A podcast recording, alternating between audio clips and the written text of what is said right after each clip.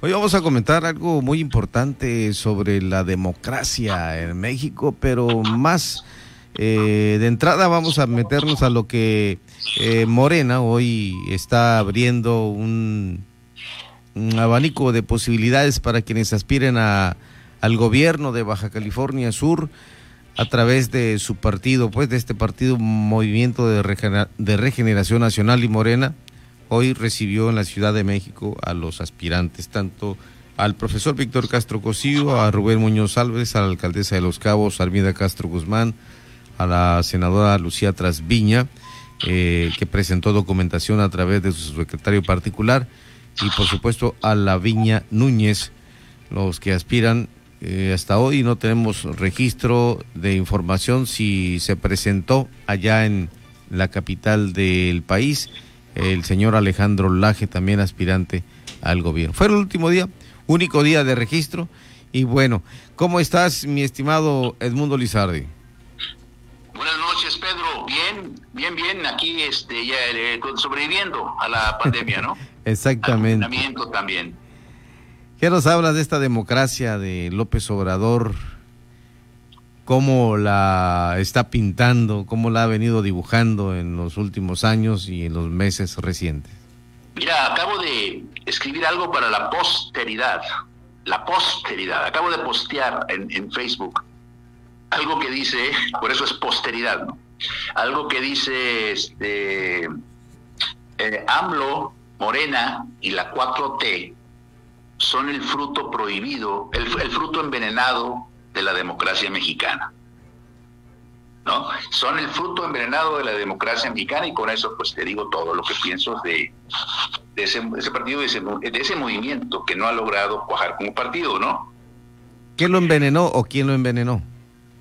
Eh, ahí participaron muchos factores, entre, entre ellos el gobierno fallido de Peña Nieto, que tiene muchísima culpa, mucho que ver, mucha responsabilidad en, esta, en este desastre que estamos viviendo.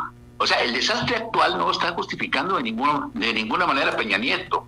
Los priistas que, crean o quieran creer eso están totalmente eh, equivocados. ¿eh? ¿eh? no es así. Es, él es cómplice, él fue factor determinante con su pésimo gobierno, la, mega, la megacorrupción. Eso por un lado.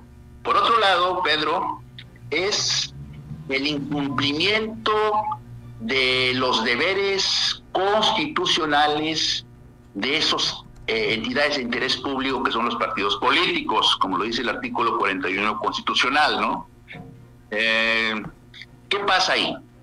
Bueno, en el texto original, ya creo que ya lo cambiaron en los últimos años, eh, y no lo, no lo conozco al, exactamente, ¿no? Ni de por línea, pero bueno, el texto original creo que el espíritu ese se conserva, decía que eh, una de las prioridades de los partidos políticos eh, era o es construir ciudadanía. ¿Qué significa esto?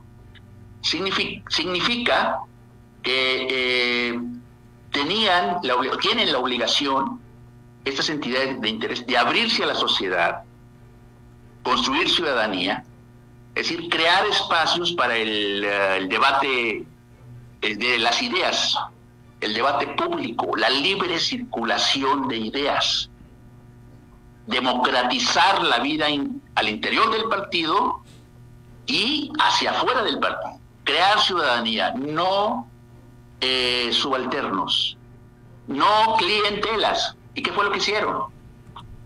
Agarrar ese dinero que está destinado para la creación de estos eh, centros de, estudio, de escuelas de debate, etcétera, como el IEPES que existía antes en el PRI. Fíjate, cuando no había competencia democrática, el PRI tenía el IEPES, el Instituto de, este, Estudios Políticos y Sociales, algo así, ¿no?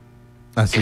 Que rindió, frutos, había una, una, una, ahí se forjó el nacionalismo revolucionario que el PRI fue adaptando y fue este, actualizando, eh, que sexenio tras sexenio hasta que llegó la etapa neoliberal, ¿no? Entonces ahí hay un déficit democrático y eso abonó el camino, le abrió brecha pues a, López, a un fenómeno como el de López Obrador y Morena. ¿no? La, la antidemocracia, aprovechándose de, todos esos vacíos, la corrupción, etcétera, pues surgió ese fruto envenenado de la transición de la democracia mexicana. También los gobiernos, también los gobiernos, ahora este, hay una frente de gobernadores que son muy críticos de López Obrador y con mucha razón, pero también habría que preguntarse qué hacen hacia el interior de sus estados para no hacer lo mismo que para no imitar a López Obrador, ¿no? Para no reforzar esa antidemocracia. Pues hacen lo mismo casi en algunos aspectos. Por ejemplo, el control de los medios. El control de los medios, ahí está. Eh, infinidad de, periodistas, entre comillas, en nómina. Eh, no promueven la democracia como es también la obligación de los gobiernos. Promover la democracia, estimular el desarrollo democrático. ¿eh? Por ejemplo, vemos el, el IERT, el Instituto Estatal de Radio y Televisión, son, son este, radios públicas, el Radio WAPS, totalmente controlados por el, por el Estado, ¿no? el, gobierno del Estado. Entonces, eso tiene que cambiar. Es un proceso cultural, pero hay que empezarlo algún día, ¿no? Porque si no, hay estos resultados. Dejarlo hacer, dejar pasar a, López, a López Obrador. Eh, yo no digo como eh, la democracia pues tiene que dar juego a todo el mundo, por eso es democracia, ¿no? Claro. Pero me refiero, me refiero a, pasarle muchas que no debieron habérsele pasado. Una de ellas, por ejemplo, fue eh, pues todos los, actos antidemocráticos, estos que ha llevado acá las consultas, estas, ¿no? Y además lo de eh, Ayotzinapa, por ejemplo. Eso fue clave en el gobierno de Peña Nieto. ¿Por qué? Porque dejó que eh, Peña Nieto le tuvo miedo a AMLO, cuando lo tenía de apechito. Era todo suyo. Yo pensé aquí cabo AMLO. ¿Por qué? Porque él impuso a los, a los, este, a, los abarca, a los aparca, ¿no? Él fue el que los palomeó. Y hay testimonios públicos, videos, donde un periodista local, un militante de Morena, militantes de Morena, se acercan a AMLO en un meeting, en una, en una, en este, concentración pública en Iguala, y le dicen, es un narco, este señor es un pillo, es un ampón, ¿no? Y, este, eso se, lo, se le resbaló. ¿Por qué? Porque no hubo una respuesta del gobierno de Peña diciéndole no, no, no, no, no, crimen de Estado, sí, pero de el Estado de, Guerrero o el municipio de Iguala, ¿no? Tú impusiste. Entonces, eso no se le y así como eso se dejaron pasar muchas, ¿no? Pero la clave está en que los partidos políticos no cumplen con esa función, tienen una muerte cerebral, no, no generan ideas. Por eso te decía la vez pasada del discurso tan pobre, ¿no? Que dicen lo mismo, no se renuevan este, la forma de hacer política, creen que siempre va a ser lo mismo, como que están esperando nada más moverse para salir en la foto, decir, en, en algún cargo, ¿verdad? Y luego eh, negociar. Por ejemplo, ayer veía la entrevista de Loret con el gobernador de Jalisco, ¿no? Sí. decía algo, algo que hay que tomar en cuenta. Dice, no, se rompió la alianza, yo no la rompí, dice, ¿no? Pero sí, yo no le tengo confianza para nada a el líder del PRI, a este Alito, ¿no? Amlito le dicen muchos. Amlito, ¿no? Este, yo no le tengo la mínima confianza porque ya lo conozco, o sea, y está esperando, le está haciendo el juego a Morena, y cuidado con eso. Eso sí sería pues, fatal al país, ¿no? Entonces el PRI tiene mucha responsabilidad en lo que viene y tiene que mandar gente muy probada que no se venda, porque pueden ganar pues, este, candidatos a diputados de priistas, ¿no? Aparentemente, pero va a estar eh, la oferta para Esquiroles muy alta. Pero la oferta que le presente Morena o, los que aspiran al gobierno de Morena. Morena va a tratar, si, si, pierde Morena, si, o sea, si, si, si, eh, si hay una votación muy alta de la oposición y, no, Morena no logra la mayoría absoluta como la quiere AMLO, pues va a haber mucho dinero, tienen todo el dinero del mundo para cooptar gente, ¿no? Para manipular. Exacto. Ese es, el, ese es el peligro, o sea, y también eh, habría que ver en qué condiciones está el INE para ese entonces, ¿no? Si no ha sido totalmente cooptado. Eh, o sea, las reglas del juego, ¿entiendes? Bueno, algo que también debemos de observar luego de un proceso democrático es si saben gobernar o no Mundo Lizardi. Claro que sí, mira, este sobre los candidatos que me decías de Morena para la gobernatura de Baja California Sur el año que entra, ¿no? Sí, prácticamente eh, son los que hoy se registraron y, y es eh, el profesor Víctor Castro, Rubén Muñoz Álvarez, Armida Castro Guzmán, Lucía Trasviña, eh, Waldenrod y por supuesto eh, la esposa del diputado Ramiro Ruiz, Laviña Núñez. Bueno, mira, yo conozco eh, a tres de ellos, a, Víctor, a, los, a Víctor Castro, a, Rubén Muñoz y a Lucía Trasviña. A, las, a, a, esos tres, ¿no? A los demás no los conozco, la verdad. Eh, sí, muy lejecitos, ¿no? Eh, no tengo idea quién de, de función política o este, no me ha eh, eh, llamado la atención. Entonces, mira, sobre, sobre el, eh, conozco en lo personal, conozco a, a Víctor Castro y a Rubén Muñoz, que son los punteros, creo, ¿verdad? Al parecer. Al parecer. Eh, tengo, he tenido tengo una relación personal con ellos cordial, a pesar de las abismales diferencias políticas, ¿no? Eh, yo creo que el, electorado, es una elección, debe tener más elementos de juicio sobre algunos aspectos un tanto oscuros de estas personas. Me refiero a, que no que, los que no se habla mucho, pues, ¿no? Y la gente requiere de información sobre los personajes en concreto. En este caso, los dos punteros, mira. Eh, a, ambos los, eh, eh, tienen un común denominador que es el origen social. Ambos son de origen muy humilde. Víctor Castro es hijo de un policía municipal. En paz descanse, este, Ángel Castro, muy popular, una persona muy apreciada por la gente, ¿no? hijo de un policía municipal. Y Rubén Muñoz es hijo eh, de un eh, propietario de una llantera en, Ciudad Constitución. Víctor es paseño, el otro de el Valle Santo Domingo, de Ciudad Constitución, ¿no? O sea, ellos vienen de allí, de ese, de ese eh, origen social que al parecer les ha provocado, han renegado un tanto de él. ¿Por qué digo renegado?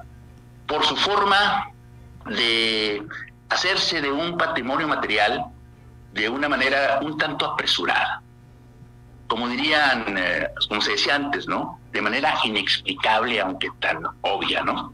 Y, esto y esto, que comentas de, eh, también lo aplica a Víctor Castro la afrenta, la afrenta que pudiera darse de este tipo se aplica para a, un con su edad a los dos, o sea, claro, o sea, estoy hablando de, ambos, que los, lo que los une, pues, ¿no? Claro. Del origen social. Y esa forma de, renegar de este origen social y de vengarse también, de ese rencor social, desfogarlo, ¿cómo? Apropiándose de una, o sea, de, haciéndose de un patrimonio eh, material que niega, en este caso, niega la, la, la ideología morenista, ¿no? Eh, socialista y un tanto humanista y que niegue el neoliberalismo, etcétera, ¿no? Pues falso. Ahí están. El, el, el, semanario Z, hace dos años, un año, publicó un reportaje donde documenta las propiedades de Víctor, ¿no? Más, como 18 propiedades, algunas en, en, en sociedad con su eh, cuñado, creo, eh, y también la de Rubén, que bueno, y la de Rubén nos sorprende porque eh, se ha dedicado anteriormente a, a, los bienes raíces, ¿no? Ese sería el, origen social y su respuesta ante ese origen social, que han trascendido, que han, este, digamos, este, eh, sublimado, ¿verdad? Con esa eh, riqueza material que viene a compensar el vacío inicial, las hambrunas de la infancia, todo eso.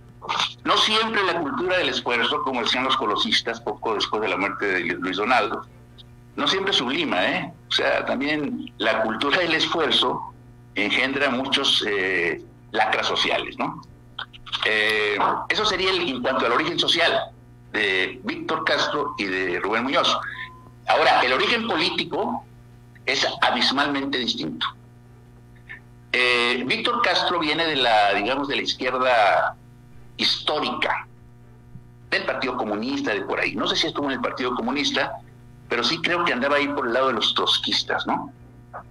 Eh, sin tocar banda y llegó a la, al poder político con Leonel Cota, creo, sí, con Leonel Cota, eh, sin tocar baranda en el PRI, aunque, digamos, eh, no de manera oficial, pues no, pero sí tuvo sus tratos con el PRIismo cuando fue líder magisterial, sindical, e iban a los plantones a Palacio de, al Palacio de Cantera, un término de Antonio Manríquez, por cierto, Palacio de Cantera, hacían los plantones y de repente salía un enviado del gobernador Mercado Romero eh, que los llamaba, los invitaba a pasar, les invitaba primero galletitas, un cafecito, luego un whisky, luego el otro, y vamos para el caimancito, ¿no? Vamos para el, caimancito, espérense muchachos, ahorita venimos. Pues no, allá se quedaban y este y se regresaban ya el otro día con boletos familiares para Disneylandia, ¿no? Parece que la Disneylandia capitalista les gusta mucho, eh, eh, la Disneylandia emblema del capitalismo, más avanzado, les gusta mucho a los a los socialistas, ¿no? A la gente, a los populistas ahora. No sé si recordarás aquella anécdota del hijo del, eh, del sátrapa de Corea del Norte, uno de los Sun, no recuerdo qué. creo que fue el que mataron, el que mató el hermano que se les escapó y no sabía dónde estaba. Y lo agarraron en Tokio, iba a Disneylandia. Tenía deseos, soñaba con conocer Disneylandia, ¿no? Bueno, ese es el caso de, Víctor. Ahora el caso de, Rubén. Pues Rubén ha tenido una carrera política, una trayectoria política muy, muy accentada, ¿no? Ya ves el escándalo que protagonizó en el Estado de México, en la delegación del Estado de México, donde fue defenestrado, acusado, incluso sí que fue suspendido por 10 años, ¿no? Inhabilitado como funcionario público por una, un desfalco, ¿no? Eh, en el Estado de México, en la delegación del ISTE. Y luego en Michoacán también salió en unos días, cuando, rompiendo esa disposición de inhabilitación, lo fue nombrado por influencias que él eh, muy hábilmente fragó con la, ya en el gobierno de Calderón con el Bester Gordillo, también digo lo echaron, y luego vino acá y años después de estar en la banca un buen rato, eh, lo nombraron director del Infonavit, creo, algo así, ¿no? De sí, no recuerdo. Pero de, la delegación, y como sabe la opinión pública subcaliforniana, también salió. ¿No? En una semana hubo un escándalo. ¿Por qué? Porque está inhabilitado. Entonces, eh, de los tres eh, cargos públicos más importantes que Rubén Muñoz ha tenido, en el servicio público. De los tres ha salido eh, mediante escándalos, con escándalos, por corrupción. Y todo ese antecedente, fíjate, se dijo, lo dije yo, y otras dos personas más. El otro es Bernardo Arellano. Mi amigo Bernardo Arellano, este, ahora de la corriente crítica del PRI, ¿no? Buen elemento.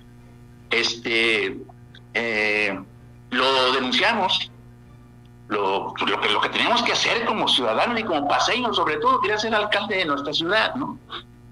este, y lo, lo, denunciamos y se nos vinieron encima todos ellos, ¿no? O sea, incluso gente que ahora ya lo detesta, que ahora lo quiere fuera porque lo ve, lo ve como todo un peligro.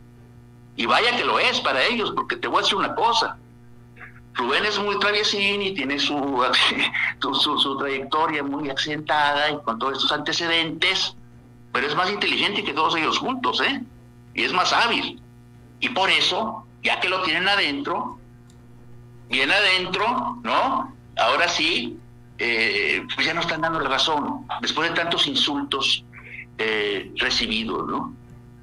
Entonces, ese es a grandes rasgos, mi, mi estimado Pedro. Sí, mundo. De, de, de, esta caballada tan flaca, ¿no? Tan desganada, eh, y por eso te digo, necesitamos eh, estimular, necesitamos ver eh, cómo reactivamos nuestra democracia y ahora sí en serio, ¿no? Que no digan que cuando se les propone crear espacios para la discusión de ideas, yo, yo lo he propuesto, eso, lo he propuesto al PRI, se lo he propuesto al PRD, se lo he propuesto al... Ninguno me ha hecho caso. No, dicen, son marihuanadas. Bueno, pues, al, cabo que ya es legal, ¿no? al cabo que ya es legal y ahora me la unto. Bueno, mi estimado mundo, el tiempo en radio tú sabes que se agota y ya casi tenemos que irnos. Seguiremos hablando de esto y mucho más en los análisis. Pedro, no me censures. no, checa el tiempo, mira tu reloj. Pues, no, no, no. Eh, seguiremos hablando, por eso te digo, eh, no, no dejamos cerrada la conversación abierta y, y, bueno, muchos temas más de lo que hay que hablar y que decir de nuestros políticos, de la política subcaliforniana. Para eso es este programa, para analizar, para discutir, para polemizar.